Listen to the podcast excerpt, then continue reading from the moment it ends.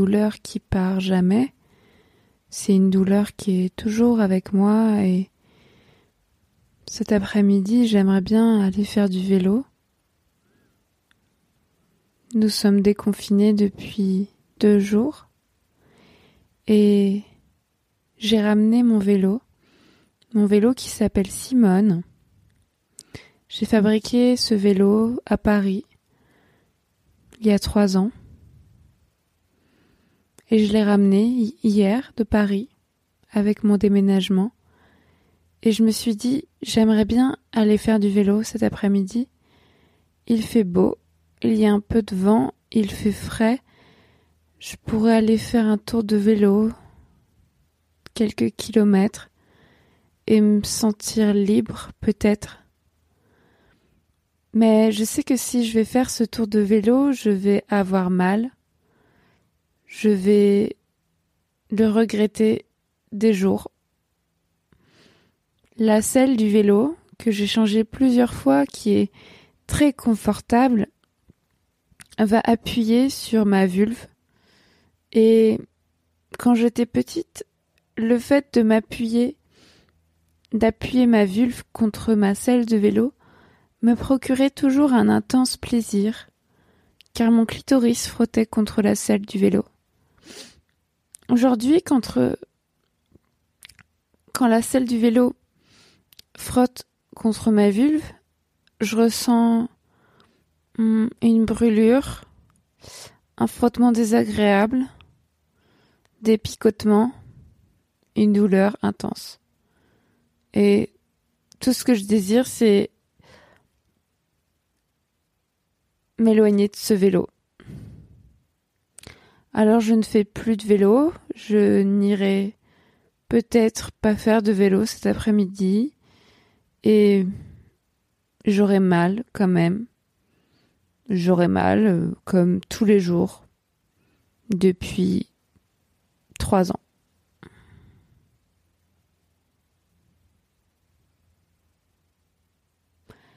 Tu écoutes euh, l'épisode 13 de mon podcast Marie sans filtre. Il s'appelle Je souffre de vaginisme. Je sais, je n'aurais pas dû le titrer comme ça. J'aurais dû l'appeler euh, Je souffre de vestibulodynie. Parce que c'est vrai, je ne souffre pas de vaginisme, je souffre de vestibulodynie. Mais franchement, qui connaît la vestibulodynie? Est-ce que tu sais ce que c'est que la vestibulodynie? Parce que pas une seule des personnes à qui j'en ai jamais parlé ne connaît la vestibulodynie. La question, c'est plutôt de savoir comment j'ai su moi-même que j'avais une vestibulodynie, parce que c'est tellement imprononçable et inconnu comme maladie que, en fait, euh, j'aurais jamais dû le savoir.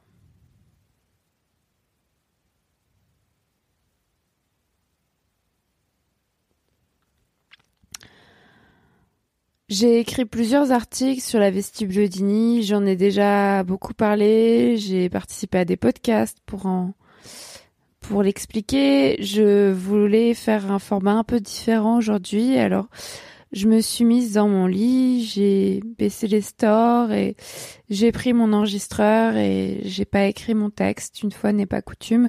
Je m'enregistre sans avoir euh, planifié. Alors là, j'aimerais te sortir des grands chiffres. Une femme sur quatre euh, souffrira de vestibulodynie au moins une fois dans sa vie. Euh, il faut en moyenne trois ans avant d'être diagnostiqué par un médecin. Mais en fait, euh, j'en sais rien, je me rappelle plus des chiffres et puis ça n'a pas vraiment d'importance. Moi, je veux que cet épisode serve aux personnes qui ont des qui ont des douleurs et euh, qui puissent dire à un moment donné ah tiens j'ai peut-être une vestibulodynie parce que c'est ce qui s'est passé euh, en fait il y a un an ouais c'est ça. Il y a un an j'ai participé à un podcast de RTL euh, c'est ma consoeur euh, Ariel Bont qui a fait une série de podcasts euh, sur la vie sexuelle des Françaises pour RTL et elle a fait un épisode sur les douleurs sexuelles et elle m'a euh, interrogé longtemps sur ma vestibulodynie et j'ai pu en parler dans cet épisode. Et il y a pas longtemps, j'ai écouté un autre podcast je sais, cette histoire est très compliquée. Et euh, dans cet autre euh, podcast, euh, une femme raconte euh, qu'elle a découvert qu'elle avait la qu'elle avait une vestibulodynie quand elle a écouté cet épisode de RTL euh, et qu'elle a entendu la voix de moi en fait euh, qui parlait de, de cette euh, souffrance et qui s'est reconnue dans cette description et donc cette femme euh, en fait a mis le mot vestibulodynie grâce à moi même si elle ne me connaît pas et elle ne me connaîtra jamais et à ce moment-là je me suis dit que c'était tellement fort et que j'étais tellement fière d'avoir pu euh, aider une femme sachant que moi-même j'en viens à, à, la réponse à ma propre question euh, j'ai compris que j'avais une vestibulodynie en écoutant une autre femme en parler. Je pense que c'était en février ou peut-être un peu avant, en février 2018, euh, donc six mois après avoir eu les premiers symptômes, je pense. Et j'ai, euh, par l'intermédiaire d'une amie qui me l'a envoyé la vidéo en, en, en me reconnaissant, euh, en reconnaissant mes symptômes, j'ai euh, regardé cette vidéo à mon tour et en effet, je me suis retrouvée face à Shona, qui est une jeune femme interviewée par Léa Bordier, qui est une réalisatrice de la série Cher Corps euh, sur YouTube. Et donc Shona parlait de la vestibulodynie, de sa vestibulodynie, et euh, les mots qu'elle a employés pour parler de sa souffrance m'ont fait euh, vraiment penser à ce que je ressentais moi. Et à ce moment-là, j'ai enfin pu m'adresser aux bonnes personnes, c'est-à-dire que je suis allée sur le site Les Clés de Vénus les clés de Vénus, euh, qui recense des médecins, des soignants, soignantes qui connaissent la vestibulodynie. Et comme ça, j'ai pu commencer à j'ai pu commencer un parcours de soins. Mais euh, tout ça, euh, ça n'a servi à rien. Euh, donc je ne veux pas, je ne veux pas, je ne veux pas te donner de faux espoirs. Si toi, euh, auditoriste, tu te reconnais dans les symptômes que je vais présenter, euh, si toi tu réalises que tu as une vestibulodynie, je ne veux pas te donner de faux espoirs. Ce n'est pas facile. Certes, euh, le meilleur moment, l'un des meilleurs moments, c'est de de pouvoir mettre un mot sur cette maladie, de savoir que toi aussi tu as une vestibulodynie et encore une fois, je ne suis pas un diagnostic, il faut aller voir un médecin. Mais en tout cas, euh, si je peux t'aider, c'est cool. Mais je ne veux pas te donner de faux espoirs, vraiment. Ça fait trois ans que j'ai mal à la chatte et euh, je dirais que j'ai de plus en plus mal, que je ne vois aucune porte de sortie, je ne vois aucun espoir j'ai un espoir infime quand même, sinon je pense que je ne ferai pas ce podcast, euh, parce que je sais que la vestibulodynie, ça dure pas toute la vie. Enfin, j'espère. Euh, c'est une pathologie qui touche euh, surtout les, les, jeunes femmes et euh, qui euh, disparaît avec le temps, souvent. Euh, d'après ce que j'ai étudié. Donc euh, je ne perds pas espoir, mais c'est vrai qu'aujourd'hui j'ai abandonné euh, les traitements, j'ai abandonné les crèmes, j'ai abandonné les kinés, j'ai abandonné les gynécos, j'ai abandonné les dermatos parce que vraiment je suis allée voir des tas de personnes, j'ai dépensé des milliers d'euros, les sexologues, les psychologues, j'en passe pour soigner la vestibulodynie. Et en fait, euh, je pense que ce qui m'embête le plus aujourd'hui, c'est pas d'avoir dépensé de l'argent, c'est juste que euh, j'en parle plus en fait. J'ai plus l'impression d'en parler. J'ai plus l'impression que ça compte. J'ai plus l'impression que ça choque. Euh, j'ai l'impression que c'est resté un tabou la vestibulodynie et que euh, je fatigue les gens avec ce sujet. Or, si c'était n'importe quel autre sujet de santé, de, souffrance, je pense que je m'investirais beaucoup plus, que je me battrais vraiment toute la journée, parce que c'est insupportable de souffrir à ce point et de pas trouver de solution. Enfin, je sais pas si si j'avais la main cassée par exemple et que j'avais mal tous les jours un peu à la main parce qu'elle est cassée, je me ferais soigner. Et même si on n'arrivait pas à me soigner, bah, j'irais voir des spécialistes, je ferais un scandale, je remuerais, je remuerais ciel et terre pour, euh, pour me guérir. Mais là, comme ça touche ma vulve, comme c'est un endroit que je ne vois pas au quotidien, comme c'est un endroit dont personne ne va entendre parler, surtout pour parler de souffrance. Si c'est pour parler de sexualité, de plaisir, là, il n'y a pas de souci. Nous, les super féministes, on sait en parler. Mais pour parler de souffrance, vraiment, ça n'intéresse personne ou bien ça intéresse les gens pour en parler cinq minutes. Mais euh, moi, j'aimerais vraiment que ce soit un sujet, euh, un enjeu sanitaire public parce que ça touche énormément de personnes. Je le répète. Alors, je reviens à la base parce que je suis tellement énervée que j'aimerais euh, continuer à m'énerver, mais tu ne sais toujours pas de quoi je parle et ça doit t'embêter. En fait, la vestibulodynie, c'est quoi? C'est une pathologie vulvaire. C'est hyper compliqué ce mot vestibulodynie.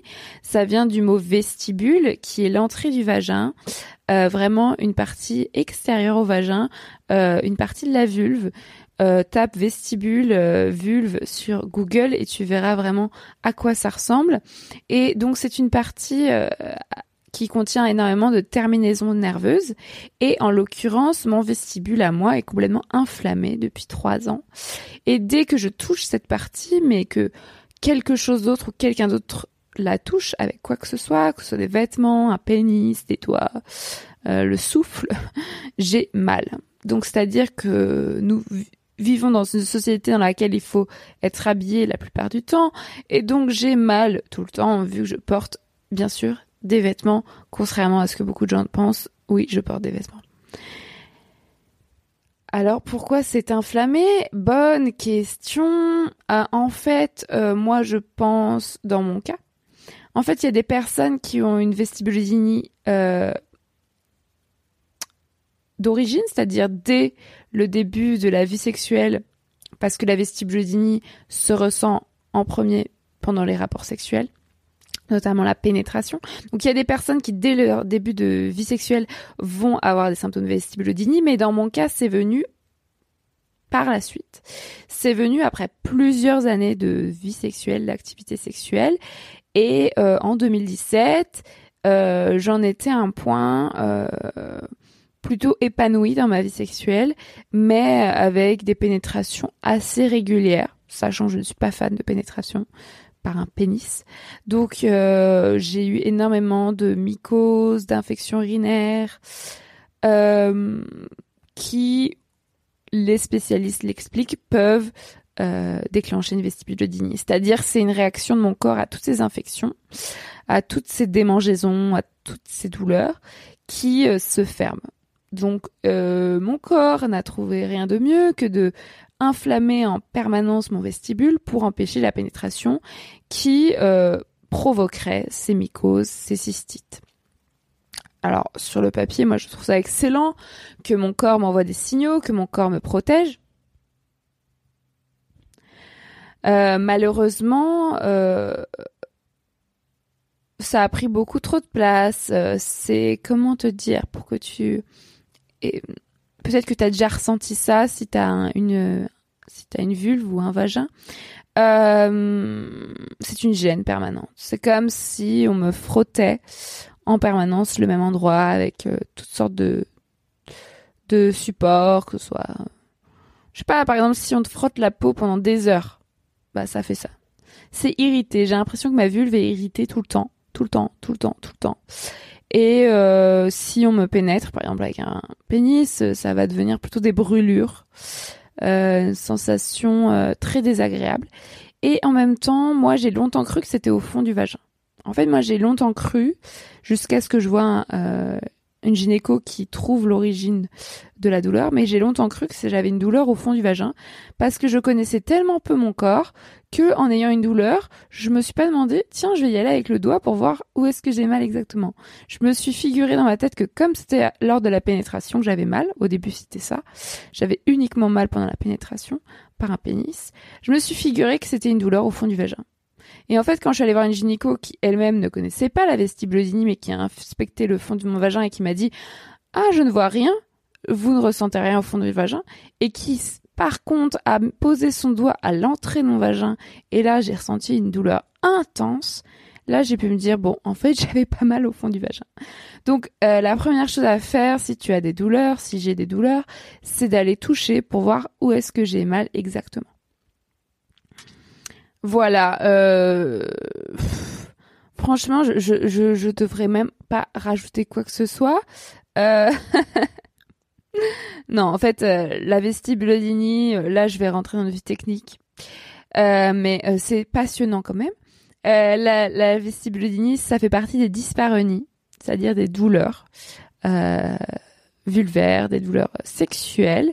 voilà, pareil, je te conseille de taper dyspareunie avec un Y à 10 euh, sur euh, Google dyspareunie et voilà il y a la vestibulodynie qui est aussi appelée euh, vulvodynie ou vestibulite et moi j'ai appelé cet épisode Je souffre de vaginisme car pour moi, euh, c'est mon interprétation.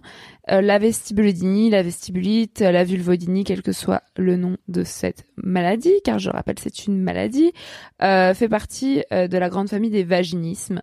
le vaginisme, on imagine souvent ça comme un mouvement involontaire du périnée qui se contracte à la pénétration, à la tentative de pénétration, et donc les personnes qui ont une vulve, qui ont un vagin, empêchent la pénétration en se contractant involontairement et on appelle ça le vaginisme quand la pénétration est impossible ou quand la pénétration provoque des douleurs euh, intenses et insupportables euh, mais le vaginisme, c'est pas que ça, ça peut prendre plusieurs formes et moi j'inclus la vestibulodynie dedans, sachant que moi le plus pernicieux, c'est que la pénétration est toujours possible pour moi. Je peux toujours euh, faire euh, l'amour, comme on dit, de façon traditionnelle et même mener un rapport du début à la fin, c'est-à-dire me faire pénétrer pendant des dizaines et des dizaines de minutes et même avoir un orgasme. Enfin, je veux dire, j'ai à la fois du plaisir et de la douleur à la pénétration. Et c'est ça qui rend euh, aussi euh, les choses difficiles, c'est que j'ai j'ai mon corps n'est pas tout à fait hermétique quoi. Donc euh, donc la douleur est toujours là, les infections urinaires arrivent toujours, les mycoses arrivent toujours et donc la, la vestibulodynie persiste et c'est un cercle vicieux en fait. Des fois, je me dis que si ma, mon vagin était pur, purement et simplement fermé par le vaginisme traditionnel, euh, je ne pourrais pas euh, recevoir de pénétration et dans ce cas-là, euh, euh mon corps serait mieux protégé entre guillemets et, et ma vestibulodynie pourrait pourrait euh, pourrait s'évanouir parce qu'elle n'est pas nécessaire. Bon bref, je pars dans des délires, mais si tu veux, ça fait trois ans que je pense à ça et que ça me pourrit la vie. Euh, en fait, au début, ça me pourrissait la vie sexuelle parce que moi, j'étais en couple à l'époque. Et euh, ce qui s'est passé, c'est que euh, ça me faisait de plus en plus mal pendant les rapports, pendant la pénétration. Et donc, j'ai j'ai refusé de plus en plus la pénétration avec ce mec. Et euh, à la fin, ma libido a complètement disparu parce que forcément, le fait d'associer les rapports à la douleur, ça a tué ma libido qui aujourd'hui même est, toujours morte euh, avec des, des, variations. Mais par exemple euh, pendant le confinement euh, j'ai eu une libido proche de zéro. Et je pense que c'est pas uniquement lié au confinement c'est aussi lié à ma vestibulodynie.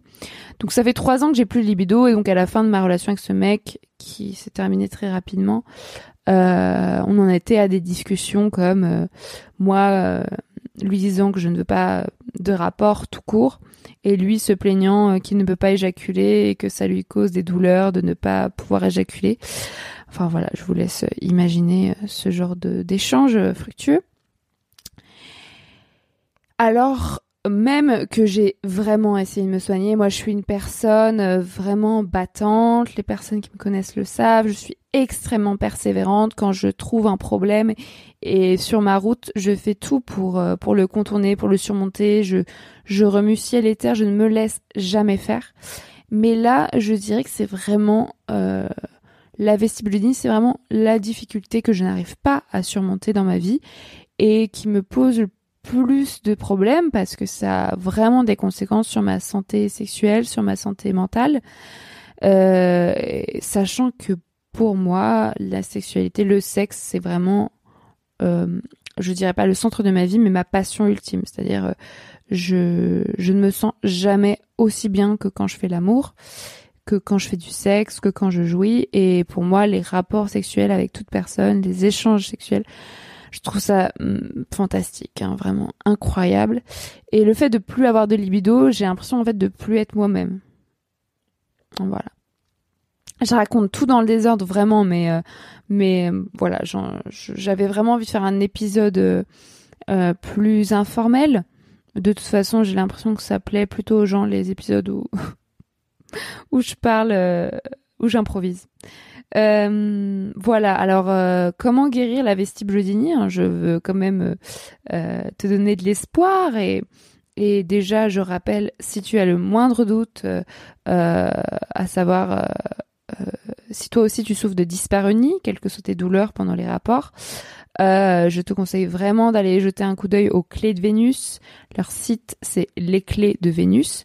Euh, je me rappelle plus si c'est .fr, .org ou quoi, mais tape les clés de Vénus sur Google et vraiment trouver un soignant, une soignante chez toi, une gynéco, qui puisse te diagnostiquer parce que c'est pas parce que euh, je pense que c'est de la vestibulonie, que c'est forcément ça. Ça peut être euh, un herpès, ça peut être du lichen, ça peut être une mycose non soignée, enfin ça peut être euh, une MST. Donc vraiment, je ne suis pas médecin. Et ensuite, moi, quand j'ai regardé la vidéo de Shona qui m'a parlé de cette maladie, et regarde aussi la vidéo de Shona, je mettrai toutes ces références dans, dans la description de cet épisode. Euh, la vidéo de Shona, Shona comparée à mon témoignage est plutôt optimiste parce que cette personne a pu se soigner en quelques années, euh, je sais pas deux ans, je sais plus, et euh, et elle a trouvé vraiment un, épanouissement total par la suite. Donc euh, mon témoignage n'est absolument pas euh, universel et vraiment je reste sur mon pessimisme parce que je ne vais pas mentir, mais il y a il y a plein plein de personnes qui s'en sortent beaucoup plus rapidement que moi. Donc, euh, une fois que j'ai vu la vidéo de Shona, je suis allée voir une gynéco que j'ai trouvée sur les clés de Vénus. Et euh, cette gynéco euh, parisienne m'a effectivement diagnostiqué une vestibulodynie. Donc, pour la diagnostiquer, c'est très simple. Elle a pris un coton-tige. Je pense qu'on peut le faire chez soi aussi ou demander à une personne de confiance de nous le faire. Et faut vraiment poser le coton-tige sur le vestibule. Donc, le vestibule, c'est vraiment la partie à l'arrière entre le vagin et l'anus. Euh, juste à la sortie du vagin. Donc il suffit vraiment d'appuyer le coton-tige juste à la sortie du vagin sur la petite peau euh, rouge. Ou ça peut être aussi de l'autre côté, plus vers l'urètre, mais tout ça c'est le vestibule. Donc si euh, tu ressens quelques douleurs à ce contact d'un coton-tige, hein, je pense qu'a priori un coton-tige n'est pas censé déclencher une douleur à cet endroit-là, ni même à quelque endroit que ce soit du corps. si tu ressens une douleur, bah c'est pas normal. Voilà, donc à partir de ce moment-là, quand la gynéco m'a diagnostiqué une vestibulodynie, on s'est dit qu'est-ce qu'on va faire? Et elle m'a redirigé assez naturellement vers une gyné vers une kinésithérapeute euh, qui fait de la rééducation périnéale. En fait, euh, il y a deux choses. Il y a le vestibule qui est très euh, très inflammé par la vestibulodynie, donc les nerfs qui sont vraiment euh, qui envoie vraiment des signaux de, détresse, de douleur au cerveau.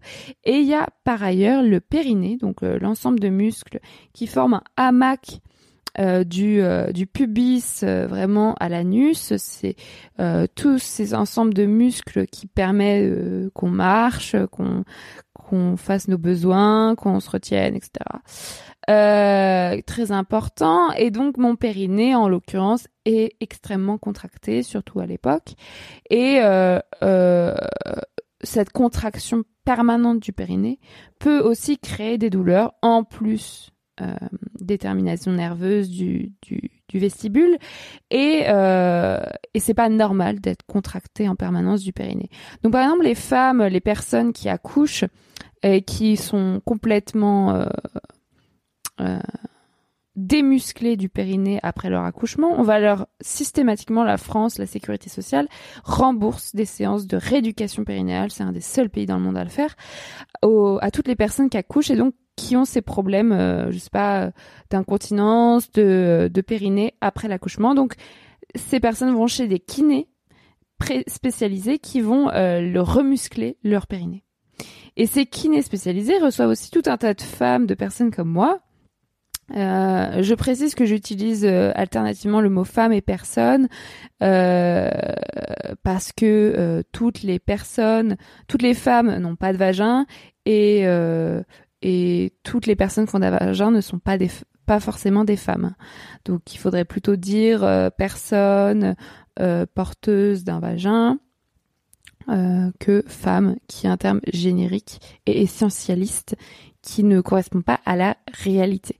Mais je m'emballe je m'en mêle souvent les pinceaux, donc j'utilise alternativement les mots femme et personne, sachant que j'essaye de privilégier le mot personne. Euh, donc je reviens, euh, les, euh, les personnes, les, les, kinés reçoivent aussi tout un tas de personnes comme moi qui ont au contraire le périnée trop contracté. Et donc là, ça va être un travail de décontraction du périnée. Donc voilà, je suis allée voir une kiné que j'adore. Vraiment, je vous la conseille. Euh, mais ça n'a pas suffi, donc je la conseille quand même euh, de façon mitigée, mais, mais c'est une belle personne. Et euh, je suis allée voir une kiné pendant de 2018 à 2020, mais pas tout le temps. Je pense en tout, j'ai dû l'avoir un an, deux fois six mois. Et euh, on a travaillé sur mon périnée, donc euh, c'est très très intime. Il faut vraiment être à l'aise avec cette personne et être prêt à se foutre à poil et à sentir des doigts extérieurs euh, dans mon vagin. Donc je le conseille pas à tout le monde, mais moi ça ça a été. Donc voilà, elle faisait des massages sur mon périnée, à l'intérieur de mon vagin, et on a travaillé à essayer de détendre toute cette partie. Et aujourd'hui j'ai vraiment juste euh, beaucoup progressé et surtout euh, j'ai conscience de quand je contracte le périnée involontairement, volontairement et j'essaye de le décontracter et, je peux là en, en enregistrant cet épisode je, je peux jouer avec mon périnée ce que la plupart des personnes qui n'ont pas fait ces cours de de kiné ne, ne savent pas faire en fait. Hein. C'est un truc euh, auquel on pense pas alors qu'on sait très bien plier notre doigt, mais euh, plier notre périnée, on ne sait pas très bien. Bref, et donc euh, j'ai fait ces cours, euh, ces cours, ces séances pardon, et et le but c'était de détendre le périnée. Mais dans mon cas, je pense que l'irritation vient vraiment du vestibule extérieur, vraiment de la peau, et pas uniquement du périnée. Mais voilà, chaque cas est différent. Donc pour des femmes, par exemple Shona, euh, ça a très bien suffi et aujourd'hui, euh, elle est guérie. Euh, voilà, il y a un autre aspect, il y a deux autres aspects sur lesquels on peut travailler, c'est les crèmes. Moi, je mets des crèmes tout le temps.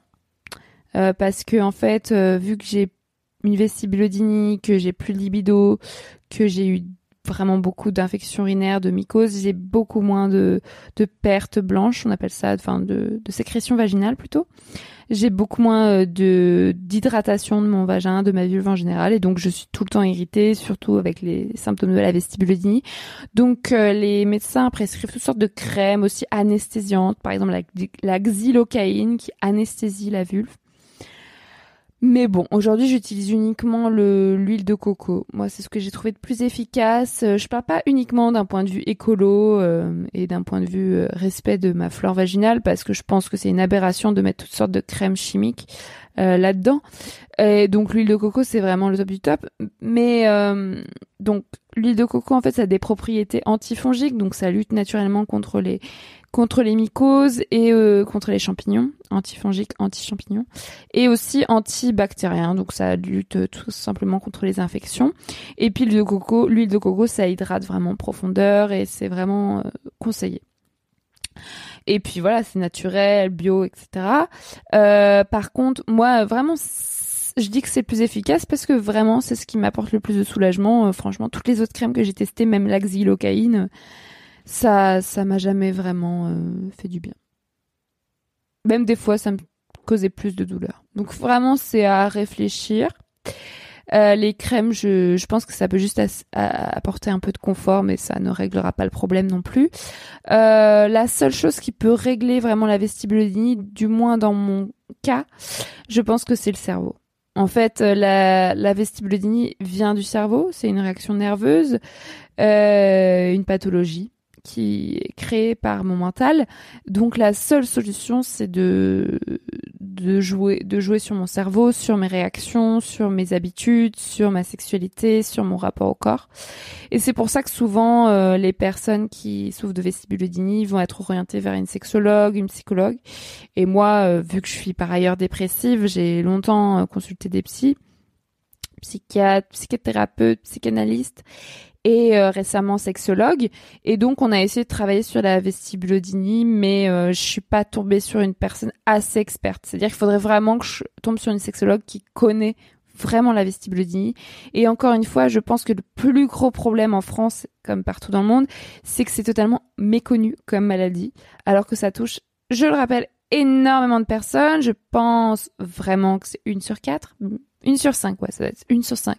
Une personne sur cinq euh, souffre de, de vestibulodynie ou de dyspareunie euh, au moins une fois dans sa vie. Je parle de personnes portant une vulve, évidemment. Pas euh, de personnes portant un pénis.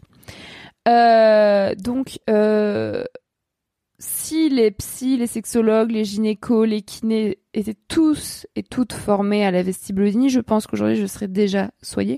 Mais encore une fois, voilà, je suis tombée sur une psy, à la fois psy et sexologue, qui ne connaît pas assez bien la vestibulodynie et qui en plus m'a fait croire qu'elle la connaissait et qui euh, donc m'a donné des espoirs. Et en fait, euh, on a fait notamment une séance parce qu'on se voyait pas que à ce sujet-là, mais on a fait une séance vraiment orientée vestibulodynie et elle m'a sorti des trucs du style. Euh, euh, mais c'est normal de souffrir euh, quand on est une femme. Euh, les femmes ont beaucoup plus de souffrance, de douleurs euh, sexuelles que les hommes. C'est naturel. Vous pensez vraiment qu'une pénétration peut se faire sans douleur? C'est c'est un acte d'intrusion, donc c'est forcément douloureux. Oui, elle m'a vraiment dit ça et j'ai vraiment hoché la tête comme si c'était hyper pertinent et hyper vrai parce que je pensais vraiment au moment où elle l'a dit. Et elle m'a aussi dit que c'était peut-être pas une vestibulodynie mais peut-être un herpès. C'est sûr qu'après trois ans, avoir des gynécos qui me diagnostiquent toute une, une vestibulodynie, c'est sûrement l'herpès, sachant que c'est pas tout à fait les mêmes symptômes quand même. Euh, et qu'elle ne connaissait pas euh, mon cas vraiment. Et elle m'a aussi dit que j'avais probablement pas eu autant d'infections urinaires que je voulais bien le dire parce qu'une infection urinaire c'est assez rare. La plupart du temps c'est une simple douleur euh, à la vessie euh, qu'on peut génériquement appeler cystite, mais dans la plupart des cas les infections urinaires ne sont pas des infections, il n'y a pas vraiment de bactéries. Euh, c'est juste des douleurs sans explication. Ce à quoi j'ai répondu que j'avais fait des analyses médicales à chaque fois que j'avais une soupçon d'infection urinaire et qu'à chaque fois il y avait euh, dans le résultat des analyses médicales une bactérie, euh, mais elle n'a pas voulu me croire. Donc euh, voilà, j'ai arrêté de voir cette psy que qui m'a beaucoup apporté par ailleurs, mais du point de vue de la vestibulodynie, qui m'a vraiment été d'aucune utilité et euh, aujourd'hui, si vous connaissez une sexologue qui s'y connaisse vraiment, euh, ça m'intéresse vraiment parce que je pense vraiment que le blocage vient de mon cerveau. Alors j'ai tout essayé. Hein, euh, moi, je suis vraiment persévérante. J'ai essayé de euh, d'arrêter les rapports sexuels, d'arrêter la pénétration, d'arrêter de coucher avec des mecs, de penser à moi quand je fais l'amour, de de refuser qu'on me touche les parties intimes quand on fait l'amour, de de rediriger les choses sur le cunilingus, de J'ai vraiment, euh, j'ai vraiment tout essayé. Et euh, de détendre mon périnée. Tu sais, je suis partie faire le tour du globe en cargo et euh, j'ai, essayé de me, de me masser le périnée pendant quatre mois, tous les jours. Et sur le cargo, vraiment, j'avais aucune source de stress, donc je pouvais même pas dire que mon périnée était tendu ou que j'avais des vestibulodynie à cause du stress. Hein. Là, j'avais vraiment aucune source de stress. Et, euh, et pourtant, euh, je me suis massée tous les jours pendant quatre mois et ma vestibulodynie n'est pas partie, donc en effet, c'est pas un problème de périnée. Euh, voilà, j'ai de me masturber, j'ai essayé de me faire éjaculer. J'arrive très bien à me faire éjaculer maintenant. Euh, j'ai essayé l'abstinence. Après, d'un point de vue euh, douleur, parce qu'en fait, euh, moi, vu que j'ai clairement beaucoup moins de rapports qu'avant, surtout que je suis plus en couple, euh, la vestibulodynie pourrait ne pas me poser de problème, vu que j'ai beaucoup moins de rapports. Et, mais en fait, elle s'est décalée sur d'autres... Sur d'autres dimensions de ma vie, c'est-à-dire que maintenant j'ai mal tout le temps. Ça fait plusieurs années peut-être un an ou deux que j'ai mal tout le temps. Euh, là, j'ai mal, par exemple, au moment où je te parle, alors que je porte une jupe longue en coton sans rien en dessous, je n'ai pas de culotte et que je suis dans mon lit. Donc ma mon vestibule n'est en contact avec rien. Et j'ai mal quand même. Et je pense que c'est totalement aberrant que j'ai mal alors que il ne se passe rien. Euh, voilà, j'ai donc j'ai arrêté les strings, j'ai jeté tous mes strings. J'ai mis uniquement des culottes en coton. J'ai arrêté les jeans. Je ne peux plus mettre de jeans, de shorts. C'est totalement impossible pour moi. Euh, donc j'ai changé toute ma garde-robe. Euh, j'ai arrêté le vélo. À un moment donné, il y, a beaucoup de moments où ça me fait mal même quand je marche. Comme je suis une énorme marcheuse, c'est très compliqué. Et puis il y a aussi des conséquences, enfin des, des, variations selon mon cycle. je fais très attention à mon cycle menstruel et là par exemple je viens de finir mes règles et de et je m'approche de l'ovulation et je crois que c'est la période où j'ai le plus mal. Donc, j'enregistre ce, cet épisode au moment où j'ai le plus mal. Euh, génériquement, c'est période où donc je dois sécréter plus d'hormones, je sais quoi. Et, euh, et donc c'est là où j'ai le plus mal.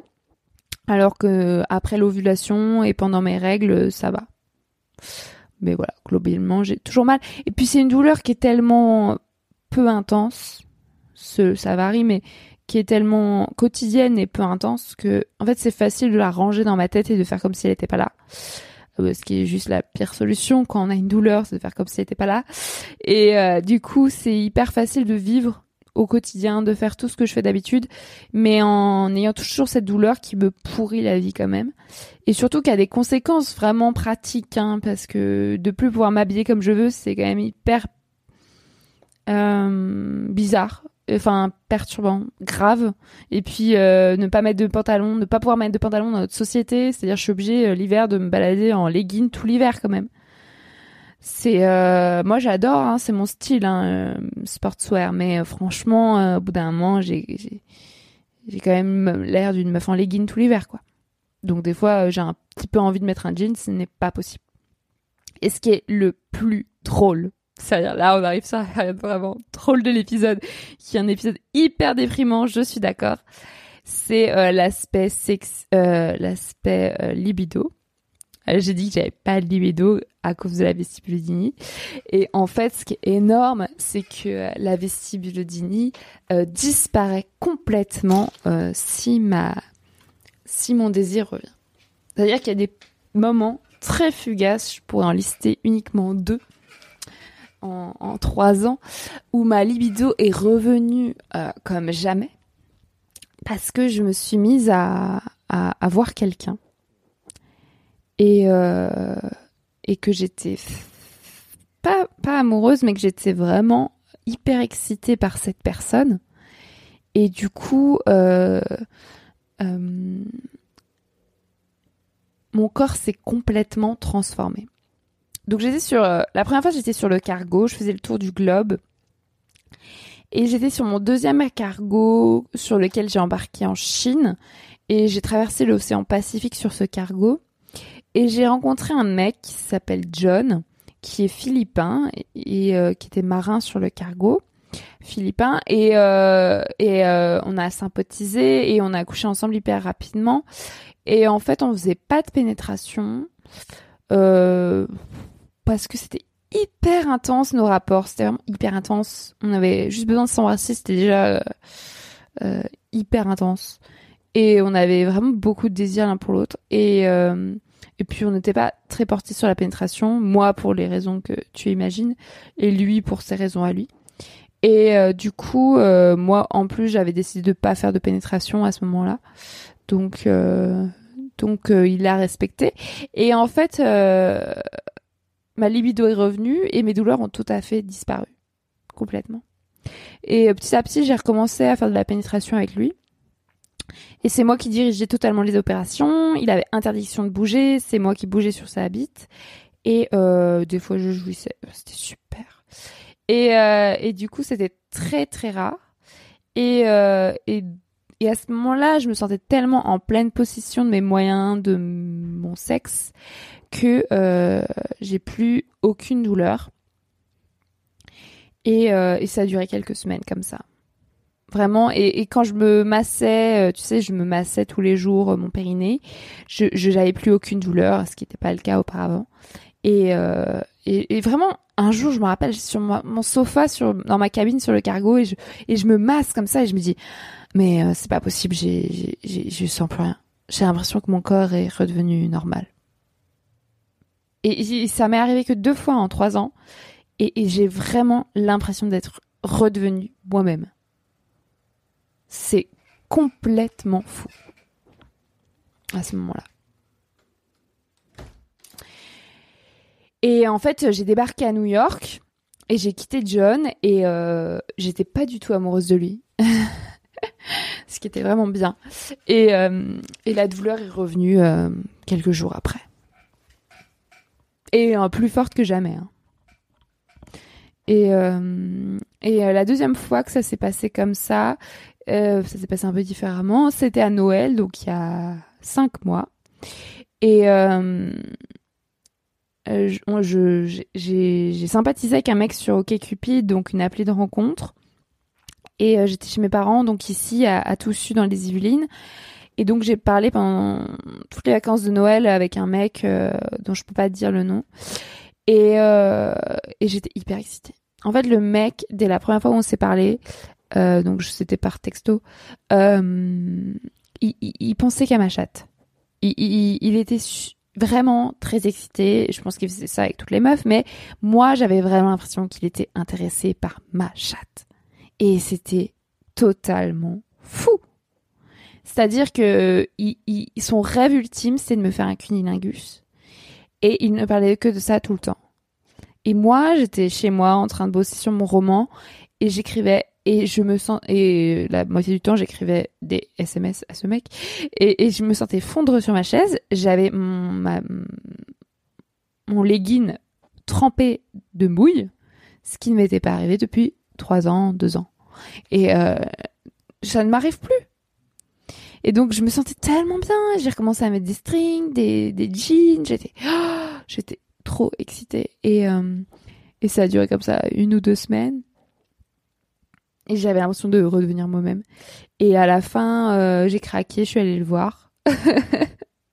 il était à Paris, je suis allée le voir et on a couché ensemble. C'était c'était bien, c'était pas ouf mais c'était bien. Et euh, et le lendemain, il m'a ghosté. Il a il m'a gerté. Euh, pour les raisons que tu peux découvrir dans l'épisode 5, je suis amoureuse de ce podcast. Et donc, euh, c'est pas le sujet aujourd'hui. Non, je ne parlerai pas de lui. Non, je ne parlerai pas de lui. Et euh, donc, euh, ma douleur est revenue comme jamais, ma libido est retombée aux oubliettes et euh, j'ai remisé mes strings. En plus, j'avais racheté des strings, tu sais, j'étais allée faire des soldes fin janvier en mode ah maintenant je peux de nouveau mettre des strings. Donc j'ai remisé tous mes nouveaux strings et mes et mes jeans que j'avais rangés, que j'avais ressortis, je les ai remisés au placard. Et donc voilà, aujourd'hui, euh, je pense qu'on peut faire un bilan aussi sexuel. Aujourd'hui, euh, euh, je suis confinée chez mes parents depuis deux mois. Et bon, ça fait deux jours que le déconfinement a commencé, mais pour moi, ça n'a aucune conséquence pratique puisque j'ai quitté mon appartement parisien définitivement. Je déteste Paris et du coup, j'ai profité du confinement pour pour revenir ici chez mes parents en banlieue, à la campagne, dans une grande maison avec une piscine. Et du coup, euh, moi qui ai toujours été malheureuse à Paris, je me suis dit que c'était bon moment pour quitter mon appart. J'ai rendu mes clés hier, mardi 12 mai 2020. Et du coup, j'ai plus d'appart, donc euh, voilà, je suis toujours confinée chez mes parents, même si je peux sortir dehors. Mais bon, pendant le confinement, je pouvais aussi sortir dehors vu qu'il y a un jardin. Bref, aucune libido parce que je suis chez mes parents, qu'il y a le confinement, que que je déteste les hommes. Tu peux écouter l'épisode précédent si tu te poses une question sur cette phrase qui m'a l'air quand même assez évidente. Je déteste les hommes. Et euh, du coup, j'ai plus envie d'avoir de rapport avec personne. Alors oui, je pourrais avoir des rapports avec des meufs ou des personnes non binaires, mais franchement, depuis que j'ai la vestibulodynie, je n'ai plus aucune libido. Et il faudrait vraiment euh, un élément extérieur pour que ça revienne. Et effectivement, les, les périodes où j'ai la libido, j'ai plus aucun symptôme de vestibulodynie parce que mon corps est tout à fait excité et donc, euh, en fait, ma vulve retrouve un aspect plaisant. Hein, tu sais, l'aspect du début de l'épisode où quand j'étais sur ma selle de vélo, que j'étais petite et que j'avais du plaisir à me frotter contre ma selle. Et euh, pouvoir me dire, ah, ma vulve maintenant, c'est une source de plaisir. Ça, c'est tellement exceptionnel parce que tout le reste du temps, actuellement, c'est euh, c'est de la douleur. Donc euh, voilà, je. En même temps, pour moi, c'est pas une solution de, de miser sur euh, des mecs ou sur la libido pour soigner la vestibulodynie parce que c'est juste temporaire. Je pourrais pas être excitée en permanence toute ma vie, c'est impossible. Voilà. autre piste de travail. je sais pas en fait. Tu sais, tu sais, je sais plus. J'ai tout essayé. Hum, moi, je pense qu'il faut juste laisser le temps au temps. Donc, en fait, ce qui s'est passé, c'est que en octobre, j'ai recommencé à avoir ma kiné, j'ai commencé à voir ma sexologue. Ça a duré six mois. Et puis là, avec le confinement, j'ai arrêté de voir ma sexologue et ma kiné. Et puis, je me suis dit que j'en avais marre, en fait. Je pense que ça arrive à toutes les personnes qui ont des maladies chroniques des douleurs chroniques, enfin c'est vraiment ça la vestibulodynie, c'est que on a des périodes où, enfin j'ai, je vais parler au jeu, j'ai des périodes où je suis, euh, euh, j'ai vraiment l'espoir, où je me dis que je suis sur la bonne voie. Il y a des périodes où j'ai plus aucun espoir, où je me dis que je n'y arriverai jamais. Il y a des périodes où je vais remuer ciel et terre, je vais aller voir plein de médecins pour essayer de trouver une solution. Et il y a des périodes comme en ce moment où j'ai juste envie de faire aucun effort. Euh, ni toute seule, c'est-à-dire oui toute seule, je pourrais me masser, je pourrais me masturber, je pourrais essayer de faire des trucs. Mais en fait, j'ai plus envie. Euh, et je crois que c'est vraiment la première fois depuis trois ans en fait. Pendant trois ans, j'ai vraiment essayé, même quand j'étais sur le cargo à faire le tour du globe, où j'avais vraiment autre chose à foutre que de penser à ça. J'ai essayé de me soigner et là vraiment, je, je, j'ai plus, j'ai plus envie. J'ai plus envie de chercher une psy, une sexologue, de chercher une kiné, de chercher. Euh, de toute façon, j'ai plus de mutuelle, donc euh, je ne pourrais même pas payer. Euh, des fois, je me dis, bah peut-être que si je laisse, lâche prise, que j'accepte que cette douleur, elle est là. Et euh, c'est comme pour les émotions et les sensations. Si j'accepte que c'est là, bah ça va partir plus vite. Je me dis ça. Mais je crois que j'ai jamais vraiment accepté qu'elle soit là. C'est ça le souci. Accepter qu'une douleur est là, c'est comme si euh, je l'ai laissé s'installer, que je disais, que je disais open bar, c'est bon, euh, euh, prends la place qu'il faut, il n'y a pas de souci. Donc je pense que c'est une façon de, de, de faire, mais que je suis pas prête à l'accepter vraiment. Que je suis pas du tout prête à ça, parce que pour moi, en fait, vraiment, laisser une douleur s'installer, c'est scandaleux. je sais pas, je trouve ça scandaleux de dire ah c'est pas grave. Est-ce que c'est quand même fou par exemple quand je vais chez mes médecins traitants et qui me demandent si j'ai des douleurs, comment je vais et que je dis que tout, tout va bien mais que j'ai ça, bah euh, ils sont fous en fait. Alors que si j'avais disais n'importe quoi d'autre, ah, j'ai mal au dos, j'ai mal au pied, bah on regarderait ce que j'ai. Mais là euh, j'ai ma vestibulodynie, bah je sais déjà ce que ce que c'est. J'ai déjà essayé tous les traitements. Bon bah, on s'en fout quoi. On s'en fout complètement. Et en plus, c'est invisible, les gens le voient pas. Et ça se voit pas sur ma tête. Et du coup, bah, c'est vraiment, euh... c'est pas grave en plus. Hein, je veux finir l'épisode comme ça. Ce n'est pas grave la vestibulodynie, c'est-à-dire euh, ça ne peut pas muter, ça ne peut pas se transformer en autre chose. C'est pas une infection euh, sexuellement transmissible. On peut pas la refiler à quelqu'un d'autre. C'est invisible, c'est-à-dire ça ne se voit même pas. Euh, la partie n'est même pas plus rouge que d'ordinaire. Ça, ça se voit pas que c'est inflammé. c'est vraiment pas grave. Ça peut même pas s'aggraver en fait. alors tout est relatif, hein, parce que euh, moi j'ai l'impression quand même que ça progresse, que ça prend des, des formes différentes. Moi maintenant, ça me fait plus mal quand je mets un vêtement que quand je fais de la pénétration. Hein. J'en suis venue à ça. Hein. Très bizarre. Et euh, oui, pour finir, enfin. Oh my god, 49 minutes. Euh, en fait, il y a une opération. Il y a une meuf sur Instagram qui m'a raconté donc, euh, euh, si ça t'intéresse, je pourrais lui demander plus d'infos. Je crois qu'elle s'est fait opérer maintenant. Mais elle m'a contacté avant de se faire opérer et elle m'a raconté qu'elle allait se faire opérer. Donc euh, de la vestibulodynie. Donc on va lui retirer, on a devait lui retirer un petit morceau de vestibule, donc un petit morceau de peau à l'entrée du vagin. Et donc cette opération permet de supprimer toute ou partie de la douleur. Et ça, c'est vraiment dans les cas comme le mien où euh, aucun autre traitement n'a fait ses preuves. Donc il y a pas mal de pays qui font l'opération. En France, c'est pas du tout connu. Et pourtant, il paraît que c'est vraiment bénin. Mais je pense que faut vraiment être prêt à aller loin parce que c'est quand même une opération d'une partie euh, intime. Donc euh, il doit y avoir des, des, difficultés pour aller aux toilettes juste après l'opération, pour pour avoir des rapports et tout. Ça doit être hyper hyper contraignant au début. Donc je pense que c'est une opération vraiment pas à prendre à l'âge légère, mais mais bon, ça a l'air quand même assez euh, safe. Et moi, j'ai pas du tout envie de faire l'opération déjà parce que personne m'en a jamais parlé. Enfin, je veux dire, aucun professionnel de santé. Personne me l'a proposé et euh, euh, à titre personnel, je suis assez opposée à toute intrusion sur mon corps. Par exemple, je suis nullipare, donc je ne veux pas d'enfant. Pourtant, je passerai jamais par une ligature des trompes parce que je refuse de, subir toute intervention chirurgicale sur, euh, sur une partie de mon corps qui est en bonne santé, en fait. Euh, qui fonctionne. Euh, bon, on pourrait dire que mon vestibule ne fonctionne pas normalement, on n'est pas en bonne santé, mais je veux dire, c'est pas. ma vie n'est pas menacée par ça, en fait. Donc, me faire opérer pour ça c'est vraiment une opération de confort. Après, euh, voilà, c'est totalement débile, enfin totalement absurde ce que je dis, parce que je me suis fait opérer des dents de sagesse alors que c'est une opération de confort. Je me suis fait opérer de la myopie alors que c'est une opération de confort. Je me suis fait opérer du genou alors que ma vie n'était pas menacée, que c'était aussi une opération de confort. Donc, en fait, je reviens toujours au même point. Comme c'est une partie cachée et tabou, ben en fait, c'est pas un sujet, c'est pas grave.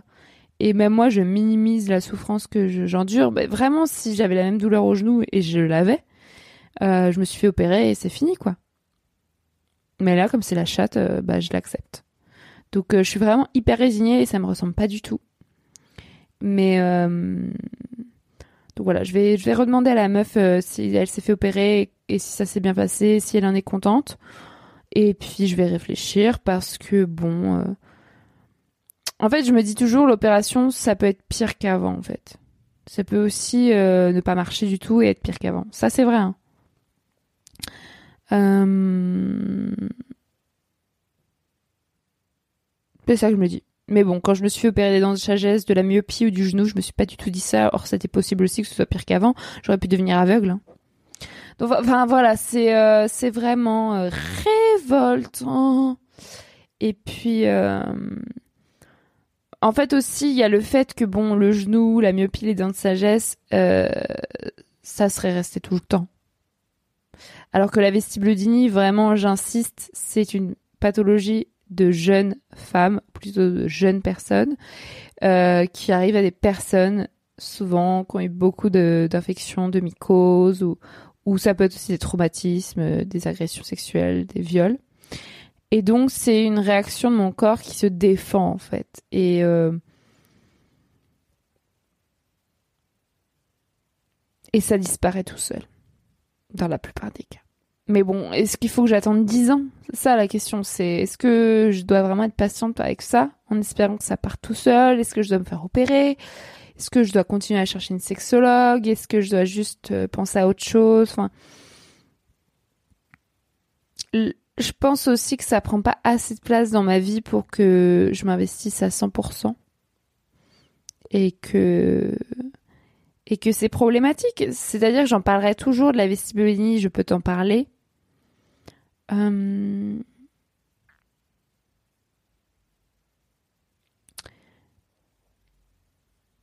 mais bon, là, je n'agis plus. Mais bon, tu me connais, je, vais rebondir. Voilà. Euh, cet épisode dure une heure. What the fuck? Euh, voilà, merci de m'avoir écouté. Euh, si tu as le moindre doute quant à toi ou une personne que tu connais qui puisse ressentir ou avoir ressenti par le passé des douleurs semblables, je te conseille vraiment d'aller voir la vidéo de Shona, dont je mets le lien dans la bio, dans la description de cet épisode, et d'aller voir le site Les Clés de Vénus. Euh, mais surtout, n'en parle pas à un médecin, à un soignant ou une soignante qui ne connaît pas. tu auras peut-être une surprise, peut-être qu'elle connaîtra, mais ça m'étonnerait. Donc vraiment, vaut mieux s'adresser à des personnes qui sont spécialisées. Et encore, des fois, ça ne suffit pas. Bref, j'arrête avec mon pessimisme. Je suis sûre que j'ai oublié plein de choses, mais euh, j'ai dit le principal. Euh, si tu as des conseils, euh, enfin des conseils. Si tu as des pistes de réflexion et des idées que je n'ai pas eues, que je n'ai pas soulevées, qui puissent m'aider, je suis preneuse. Tu peux m'écrire sur tous les réseaux sociaux. Et j'arrive enfin au message important, important. Euh, euh, euh, en fait, j'ai découvert que tu pouvais me mettre 5 étoiles sur Apple Podcast. Non, je rigole. non, en vrai, tu peux me mettre 5 étoiles sur Apple Podcast. Parce qu'en fait, c'est ridicule, c'est tout le temps moi qui le fais. Euh, je sais pas, une fois par mois, je vais sur Apple Podcast et je mets 5 étoiles. Donc voilà, il y a 12 personnes qui ont mis 5 étoiles et je pense que c'est 12 Marie-Albert. C'est un petit peu consternant. Si tu utilises Apple Podcast, je pense que tu l'as déjà fait mais euh, mais je suis pas sûre. Donc mets 5 étoiles et surtout mets un petit commentaire genre euh, euh, ce que tu veux. Voilà, mais je pense que tu peux mettre aussi des 5 étoiles sur d'autres applis. Pourquoi on parle que d'Apple Podcast C'est trop relou. Euh, par ailleurs, euh, je vais je prépare actuellement un Tour de France à pied, tu le sais sans doute. Et je partirai si le déconfinement le permet le 1er juillet 2020. Donc si tu écoutes cet épisode avant le 1er juillet 2020 et que tu souhaites m'aider à préparer ce Tour de France à pied qui va changer le monde, ou au moins la France, euh, car oui, c'est un Tour de France politique euh, dont euh, le thème est secret mais révélé bientôt et, et je pense même que au moment où cet épisode est diffusé, le thème est déjà révélé. Donc, si tu veux soutenir ce Tour de France politique, euh, va sur ma cagnotte Tipeee et donne un euro. Hein. Juste un euro, ça suffit vraiment à m'aider. J'insiste. Il euh, n'y a pas besoin de 10 euros, de 20 euros. Il faut juste que toutes les personnes qui écoutent ce podcast me donnent un euro. Et c'est bon, je peux payer ma tente, mon sac de couchage, mes chaussures de rando et mon sac à dos euh, que j'ai dû racheter parce que avant j'avais vraiment du matos de merde. Voilà, donc je vais faire le tour de France à pied toute seule avec une tente. Je vais dormir en bivouac et euh, euh, je te laisse checker mes réseaux sociaux pour euh, ou ma cagnotte Tipeee pour voir le thème de ce Tour de France que je ne développerai pas dans cet épisode car ça fait déjà une heure que je te parle, mais dans un prochain sans doute. Et et voilà, je suis trop contente. Euh, ah oui, euh, PS euh, pour la vestibulodynie. Euh, moi aussi, j'ai remarqué que je ne supportais plus les, protections périodiques. donc, je pense à ça parce que pendant le Tour de France à pied, je vais devoir mettre une coupe menstruelle, une cup, et que ça me fait mal à cause de ma vestibulodynie. Pareil, euh, ce sont les tampons, les serviettes hygiéniques, les serviettes lavables. Il y a que les culottes menstruelles que je supporte. Donc voilà, si tu as des moindres douleurs Achète des culottes menstruelles. C'est la vie. Des culottes qui recueillent le sang. Berk, c'est dégueu, c'est trop dégueu le sang. Non, je rigole.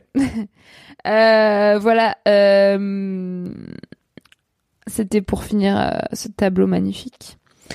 Voilà, si tu souffres de vaginisme, ne reste pas seul, écris-moi ou parle-en autour de toi. Ce n'est pas tabou et je te souhaite une bonne fin de journée, bonne suite de journée ou un bon début de journée. Et je t'aime très fort, merci.